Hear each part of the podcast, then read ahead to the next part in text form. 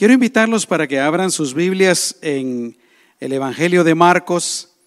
Vamos a leer el capítulo número 6, versículos 45 al 51.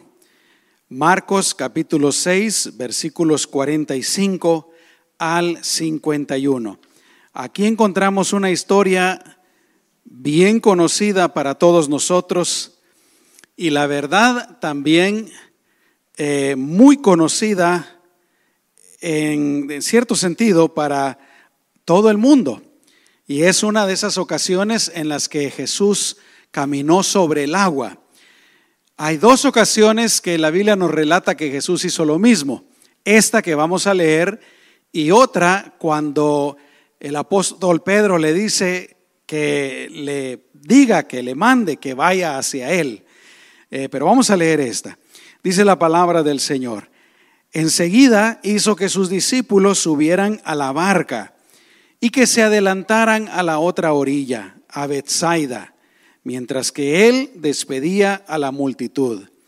Pero después de despedirlos, se fue al monte a orar.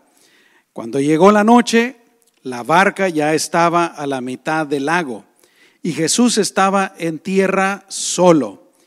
Pero cerca del amanecer fue hacia ellos caminando sobre las aguas, pues los vio remar con mucha dificultad, porque tenían el viento en contra.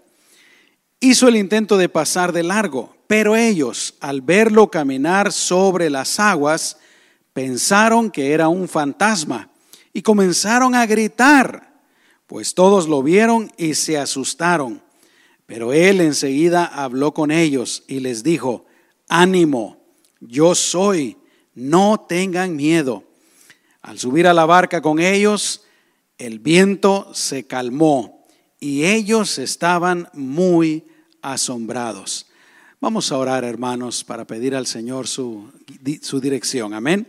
Señor, te damos gracias en esta tarde nuevamente por la bendición de estar en este lugar de cantarte, de adorarte, la bendición de estar aquí reunidos como hermanos, como hijos tuyos, es una gran bendición, Señor. Y Señor, también la bendición de escuchar tu palabra, escuchar la meditación de tu palabra. Te damos a ti toda la honra y la gloria, Señor. Y gracias en el nombre de Jesús. Amén y amén. Esta tarde, hermanos, yo quisiera recordarles cómo el Señor está siempre con nosotros y nos ayuda en tiempos difíciles.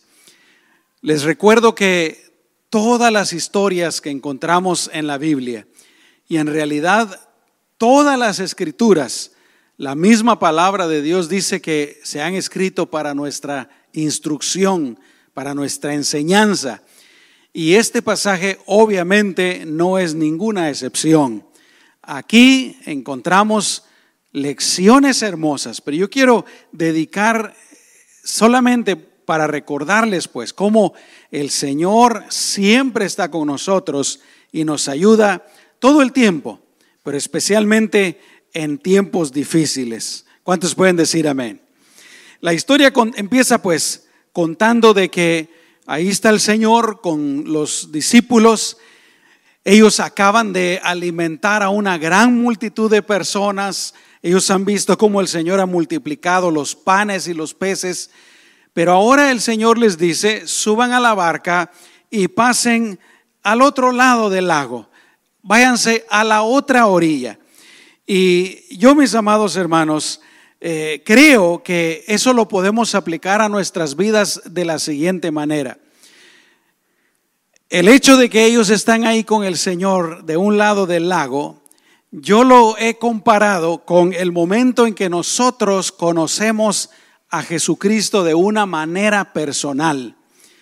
Y luego el hecho de que Él les dice, métanse en la barca, váyanse por el lago, váyanse hasta el otro lado del lago, yo lo comparo con nuestra vida. Desde ese momento que conocemos al Señor, nuestra vida.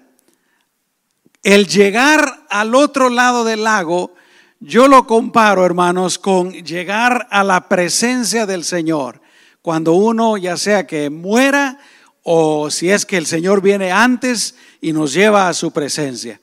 El asunto, mis amados hermanos, que eh, es que el Señor, pues, a nosotros también ha tenido un encuentro con nosotros. Nosotros hemos tenido ese encuentro con Él y Él también nos, como que nos dice, ¿verdad? Muy bien, vayan aquí durante sus vidas, eh, estén en el lago, el lago yo lo comparo con nuestras vidas, hasta que vayan a mi presencia. ¿Cuántos pueden decir amén, hermanos? Esto nos recuerda en primer lugar, hermanos, que la vida cristiana, el ser cristiano es para todas nuestras vidas. Uno no se hace cristiano solamente para un año, para dos años, para tres años. Uno se hace cristiano para toda la vida. ¿Cuántos dicen amén, hermanas? Y primero Dios, uno tenga el deseo de ser un buen cristiano para toda la vida, de obedecer al Señor para toda la vida. Sí, definitivamente van a haber altibajos, van a haber momentos en que nos sentimos bien cerca del Señor, que obedecemos al Señor, pero también van a haber otros momentos en que andemos más tibios o hasta fríos. El asunto, hermanos, es que el ser cristiano es para toda la vida. Antes, ya tengo tiempo de no decirlo, pero lo voy a decir en esta noche. Yo como pastor, mi tarea es ver los muertos a todos ustedes, hermanos. Déjeme que explique. Ya escuché a mi esposa ahí atrás. Déjeme que me explique. si yo como pastor tengo el privilegio de algunos, por supuesto, espero que ya muy entrados en años, ¿verdad? Eh, de acompañarlos en el momento de su muerte, pero que en ese momento ustedes sean buenos cristianos. ¿Cuántos dicen amén, hermanas? Yo le soy sincero, como pastor, es un privilegio estar con una persona que es creyente, que ha puesto su fe en Jesucristo. Esa persona, hermanos, lo único que hace uno con esa persona es orar por esa persona, bendecir a esa persona, platicar con esa persona y despedirse de esa persona. Amén. Y decirle, algún día yo te voy a volver a ver. Amén. Con la ayuda del Señor. Dicen amén, hermanos. ¿Me explico? No es tan feo como se oye, ¿verdad? Amén. Espero que no, lo, bueno, voy a decir otra cosa aquí para que quedar bien con ustedes. Espero no verlos a ninguno de ustedes muerto. Si yo me voy primero está bien. Bueno, pero el asunto, hermanos, es que la vida cristiana es para toda nuestra vida. Yo te animo, si es que acaso todavía no lo has hecho, para que tomes la decisión. Yo sé que es difícil, pero vale la pena hacerlo. Y yo creo que hay que hacerlo no solo una vez, sino que varias veces. Y lo digo por experiencia, porque yo así lo hice, ¿verdad? Pero que tomes la decisión y, y te digas a ti mismo, yo voy a ser cristiano toda mi vida no importa lo que venga, no importa lo que pase, no importa los, las tentaciones, no importan las pruebas, no importan las bendiciones, no importa que todo esté bien. Eh, yo voy a seguir siendo cristiano todos los días hasta que el pastor me entierre. No, no. hasta el día que yo me muera. ¿Cuántos pueden decir amén, hermanos? Aleluya. El Señor nos va a ayudar, hermanos. El Señor nos va a ayudar. La Biblia dice que el Señor se compromete con nosotros, si, se puede decir así, a estar con nosotros y a, a llevarnos durante toda esta vida hasta su presencia, hasta que estemos seguros, después de muertos, si hemos creído en el Señor, después de muertos ya estamos seguros, hermanos. No más tentación, no más lucha, no más tribulación, no más enfermedad, no más nada. Amén. Pero mientras llegue ese momento, hay que echarle ganas, hay que echarle ganas. Dicen amén, hermanos. La cosa está que aquí se suben los discípulos a la barca y allá van. Y dice la Biblia que van en medio del lago, cuando de repente pues hay una tormenta. Y es posible que ellos se sientan solos. Pero si ustedes se dan cuenta por la historia, no están solos. El Señor está en tierra, pero el Señor no los ha abandonado. Pero a veces, hermanos, lo cierto es que en nuestras vidas nosotros podemos sentirnos solos espiritualmente. Podemos sentirnos de que estamos batallando solos. Ya vamos a ver eso dentro de un ratito. Podemos sentirnos, hermanos, de que Dios está demasiado lejos o que Dios tiene su rostro volteado para otro lado y sus oídos volteados para otro lado y que no nos escucha, que no está interesado en nosotros. Ese pensamiento puede venir, hermanos. Amén. Los discípulos, y no fue la única vez que le sucedió esto, se recuerdan que en otra ocasión Jesús mismo va durmiendo dentro de la barca y una gran tormenta y ellos desesperados le dicen al Señor, despiértate porque nos vamos a morir, nos vamos a ahogar. Así es que no fue la única vez. Pero sí, hermanos, a veces en nuestra vida podemos sentirnos solos en cuanto a Dios. No solamente solos que sentimos que ninguna otra persona está con nosotros, ninguna otra persona nos entiende, ninguna otra persona nos ayuda, sino aún solos con Dios. Y no importa cuántos años tengas en el Señor, uno puede llegar a tener ese sentimiento. Estoy solo, Dios no está conmigo. Pero repito, el Señor está en tierra, no los ha abandonado. Pero dice la Biblia que entonces Jesús los deja en la barca y se va a orar al monte. Y eso me recuerda otra cosa importante que todos nosotros tenemos que saber, hermanos. El Señor está intercediendo por nosotros, dice la Biblia. ¿Cuántos de ustedes sabían eso? Dice, por ejemplo, en Primera de Juan, capítulo 2, los primeros dos versículos, dice, hijitos míos, les escribo estas cosas para que no pequen. Yo diría que esa sería la primera instrucción, ¿no? Hijitos, les escribo esto para que no pequen. Pero miren lo que dice después. Pero si alguno ha pecado, dice, tenemos eh, un abogado ante el Padre. ¿Y quién es? A Jesucristo el justo. Y no solamente tenemos un abogado, Jesucristo el justo, sino que Él además del abogado es la propiciación por nuestros pecados. La cosa está, hermanos, que Jesús está orando por nosotros. Miren qué tremendo. Jesús está intercediendo por nosotros con el Padre. Ahora, aquí habla de pecado, ¿verdad? Eh, primero nos anima para que no pequemos, pero dice si alguno ha pecado. Eh, ¿por, qué, ¿Por qué mencionará aquí el pecado, mis amados hermanos? ¿Por qué será eso? Porque aquí mismo está la respuesta. Jesús es la propiciación por nuestros pecados. Entonces, simplemente eh, y esto es para nosotros, hermanos. No es para Jesús, no es para Dios. Porque yo les podría decir, ¿verdad? Jesús le recuerda al Padre que eh, Él dio su vida por nosotros, pero el asunto está que a Dios no se le olvida nada. ¿Cuántos dicen amén? A Jesús no se le olvida nada. Entonces realmente no es para el Padre, no es para el Hijo, sino es para nosotros. Amén. Por eso lo escribe el apóstol Juan aquí el hecho de que, hermanos, el Señor ya pagó por todos nuestros pecados. El Señor ya nos ha cubierto con su sangre. Nosotros somos perdonados. ¿Cuántos dicen amén? Tus pecados pasados, todos tus pecados pasados, desde este momento hasta que tú naciste, el Señor ya los perdonó. Amén todos tus pecados futuros, de aquí hasta el momento que te mueras, el Señor ya los perdonó también. ¿Cuántos dicen amén? Ahora, la Biblia dice, ¿verdad? Que si pecamos, que confesemos nuestros pecados y el Señor, que es fiel y justo, nos perdona, nos limpia de toda maldad.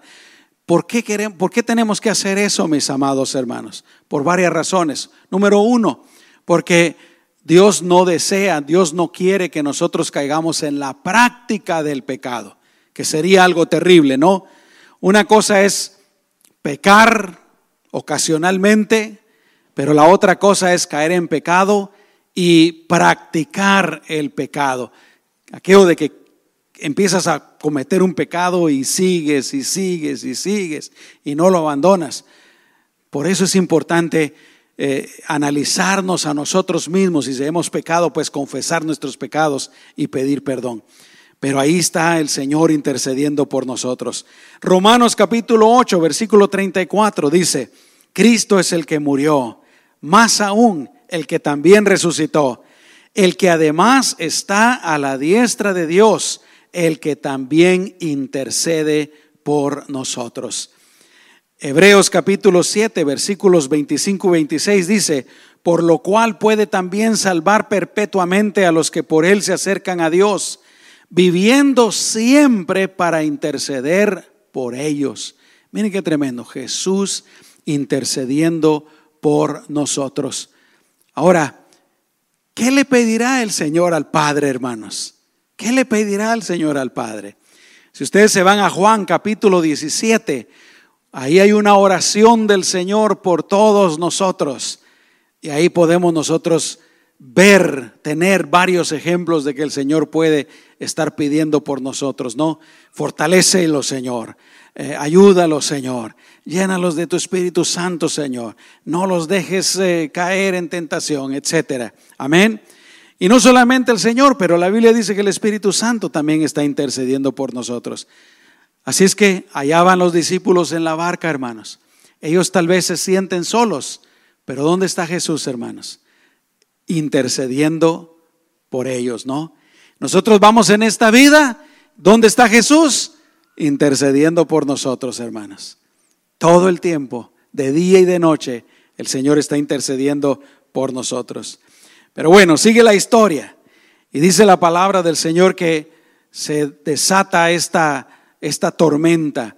Y dice literalmente que ellos van remando con mucha dificultad porque tenían el, el viento en contra. Qué tremendo, ¿no? Eso me hace pensar, hermanos, que la vida definitivamente es difícil. ¿Cuántos de ustedes se han dado cuenta que la vida es difícil, hermanos? ¿Cuántos de aquí hay que piensan que la vida está bien fácil? Amén. La vida es bien difícil y en muchas ocasiones se pone mucho más difícil, mucho más complicada. Pero yo estaba pensando, hermanos, las mismas cosas sencillas de la vida son difíciles. Por ejemplo, el hecho de que hay que trabajar para comer. ¿Cuántos dicen amén, hermano? Trabajar es difícil. A veces encontramos el problema de que perdemos el trabajo o el trabajo que tenemos no nos satisface, o el sueldo que ganamos en ese trabajo no es suficiente, pero trabajar es difícil. El matrimonio es difícil. Los que están casados, ¿cuántos se han dado cuenta que el matrimonio es difícil? La familia es difícil, los hijos es difícil. Y ser cristianos, hermanos, es difícil también. Ser cristianos es difícil. Jesús dijo, ¿verdad? Que era como ir en un camino angosto, era entrar en una puerta angosta es difícil. Y dice la Biblia que ellos tenían el viento en contra. Y muchas veces en la vida, hermanos, nosotros también tenemos cosas en contra. Bueno, quiero repetir eso, no solamente muchas veces, todo el tiempo tenemos cosas en contra. ¿Quién está en contra de nosotros en primer lugar, hermanos? El diablo, ¿verdad? El diablo que quiere robarnos, quiere matarnos, quiere destruirnos. Pero está en contra de nosotros también la carne.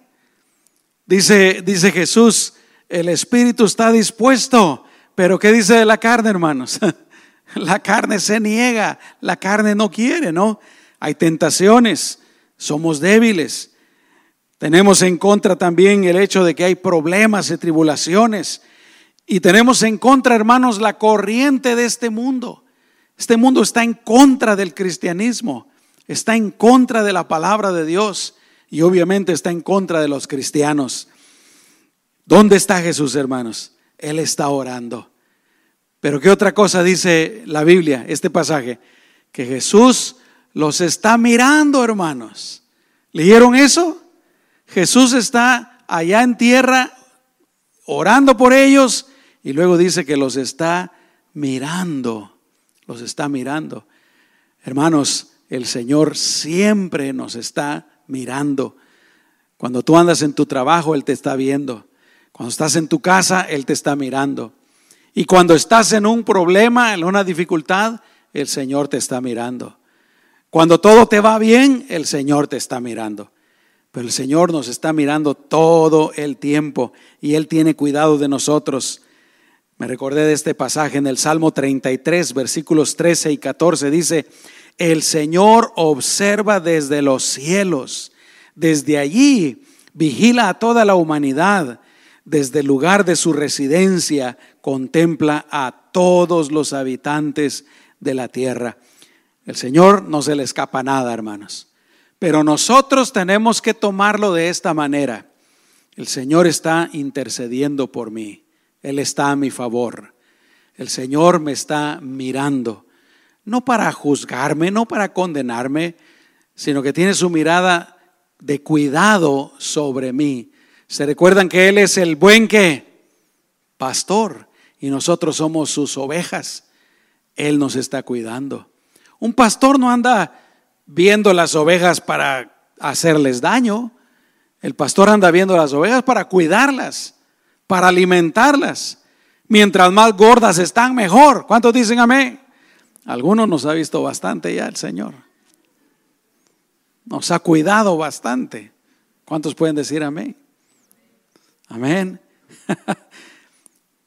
Pero miren, los está, los está viendo. Y cuando los mira que ellos están batallando, remando, porque tienen el viento en contra, ¿qué hace? Va hacia ellos, va a, ayudarlos. Y hermanos, nosotros siempre podemos contar con la ayuda del Señor. Tú siempre puedes contar con la ayuda del Señor. Dice la Biblia, el Señor te rescata de la muerte y te colma de favores y de su misericordia. La versión Reina Valera decía, Él es el que rescata tu vida del hoyo, dice, de la muerte. Amén.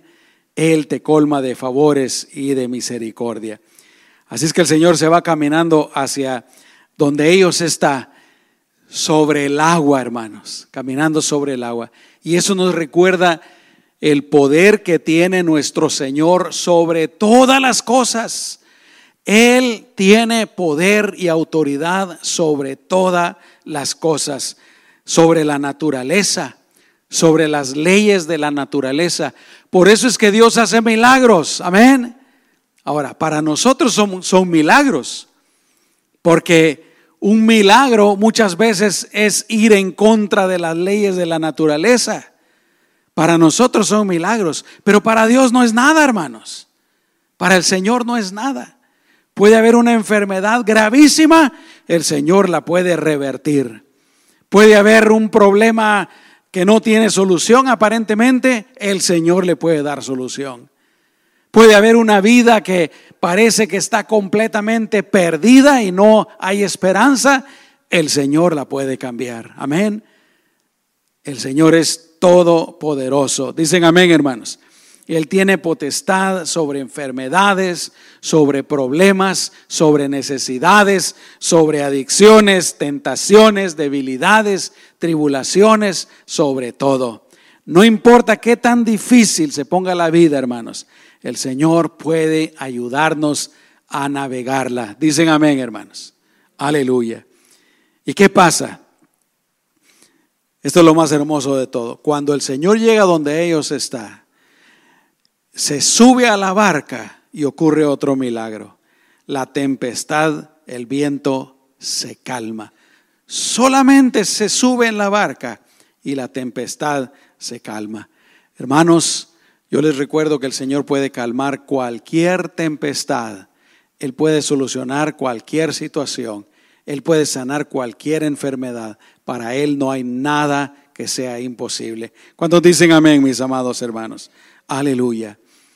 Y así como el Señor ayudó a estos discípulos, sus discípulos, para atravesar el mar y llegar al otro lado, el Señor también nos ayudará a nosotros a llegar al otro lado. Dicen amén, hermanos. A su presencia. Todo es que nosotros no nos separemos de Él. Todo es que nosotros sigamos con Él. Que nosotros seamos insistentes. En esto sí, hay que ser testarudos, hermanos. Seguir adelante, seguir adelante, seguir adelante hasta que estemos en su presencia. Amén, hermanos. Vamos a orar. Cierra tus ojos. Amado Señor, te damos gracias en esta preciosa tarde porque tú nos recuerdas con tu palabra, Señor. Tú nos recuerdas, Señor, que tú estás al cuidado de nosotros. Tú nos recuerdas que tú nunca nos abandonas, Señor. Tú nos recuerdas que tú nos estás viendo todo el tiempo y que tú intercedes por nosotros, Señor. Tú estás al cuidado de nuestras vidas durante toda nuestra vida. Tú estás al cuidado de nosotros.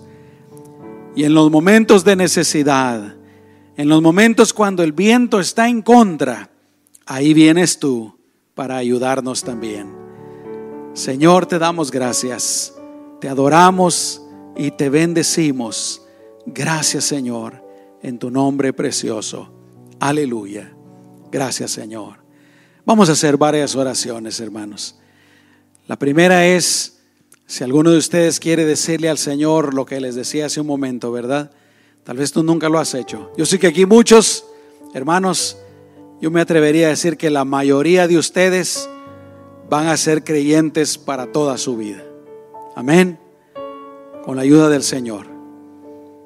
Pero tal vez alguno de ustedes no está muy seguro. Y esta noche yo quiero animarte para que tú hagas lo que te decía, para que tú tomes la decisión. Aún, aunque no estés muy seguro, muy segura, tú tomes la decisión. Y en esta decisión tú te digas a ti mismo y le digas al Señor, Señor, yo voy a seguirte toda mi vida. Amén. Vamos a orar. Cierren sus ojos, hermanos. Y si tú eres esa persona, yo quiero invitarte para que repitas esta oración. Dile a Jesús, Señor, yo soy esa persona. Yo quiero seguirte todos los días de mi vida. Yo quiero ser un creyente, un cristiano, todos los días, toda mi vida, hasta que me muera, Señor. Te pido que me ayudes te pido que me fortalezcas. Y escuchando este mensaje en esta noche, ahora me doy cuenta que tú estarás conmigo siempre, que nunca me abandonarás y siempre me ayudarás y que tú estás intercediendo por mí todo el tiempo. En el nombre de Jesús. Déjame orar por ti. Señor, si alguna persona repitió esta oración, yo te pido, Señor, que aunque esta persona se sienta insegura, aunque esta persona tenga dudas, yo te pido que tú le ayudes, que tú le fortalezcas. Y cada día, Señor, le vayas moldeando más a tu imagen y le vayas llenando más de tu presencia. En el nombre de Jesús yo te lo pido, Señor. Aleluya. Gracias, Señor. Vamos a hacer otra oración, hermanos. Y esta es, dice el dicho, ¿verdad? Caras vemos y corazones no sabemos. Esta noche yo los miro a todos y todos se miran muy bien, como que no tienen ningún problema. Así se miran. Pero yo no lo sé, ¿verdad? Pero el Señor sí lo sabe y ustedes lo saben. Y yo quiero orar por ustedes. Y si tienen un problema, alguna necesidad, quiero también invitarlos para que repitan esta oración. Cierra tus ojos ahí donde estás. Y dile al Señor, Señor Jesús, yo creo que tú estás a mi favor. Y dilo así, yo confieso que tú estás a mi favor. Tú estás por mi bien tú estás conmigo, me acompañas todo el tiempo, nunca me abandonarás y tú me ayudas en todo, Señor. Lo confieso, lo creo. Señor, pongo mis cargas, mis necesidades, mis peticiones en tus manos. Ayúdame, Señor. Pero ahora te lo pido sabiendo que tú estás a mi favor. Y voy a creer y voy a confesar que tú me ayudarás, Señor. Te pido que me des fuerzas para resistir, fuerzas para creer, fuerzas para no dudar, Señor, fuerzas para seguir adelante. En el nombre de Jesús te lo pido, Señor. Y te doy gracias, Jesús. Aleluya. Amén. Bueno, vamos a orar todos, hermanos. Padre, yo te doy gracias por mis hermanos.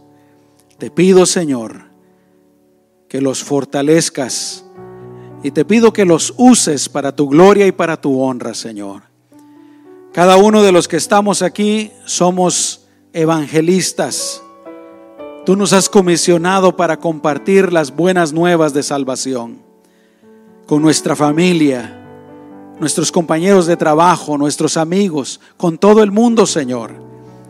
Yo te pido, Señor, que los uses a cada uno de ellos, que te manifiestes por medio de ellos, Señor. Que cuando ellos hablen, tú hables por ellos. Es la promesa que tú hiciste. Señor, ilumina con tu luz por medio de cada uno de ellos, Padre, en el nombre poderoso de Cristo Jesús. Gracias Señor. Gracias Señor. Amén y amén. ¿Cuántos pueden decir amén, hermanos? Gloria a Dios. Démosle un aplauso fuerte a nuestro Señor Jesucristo. Amén.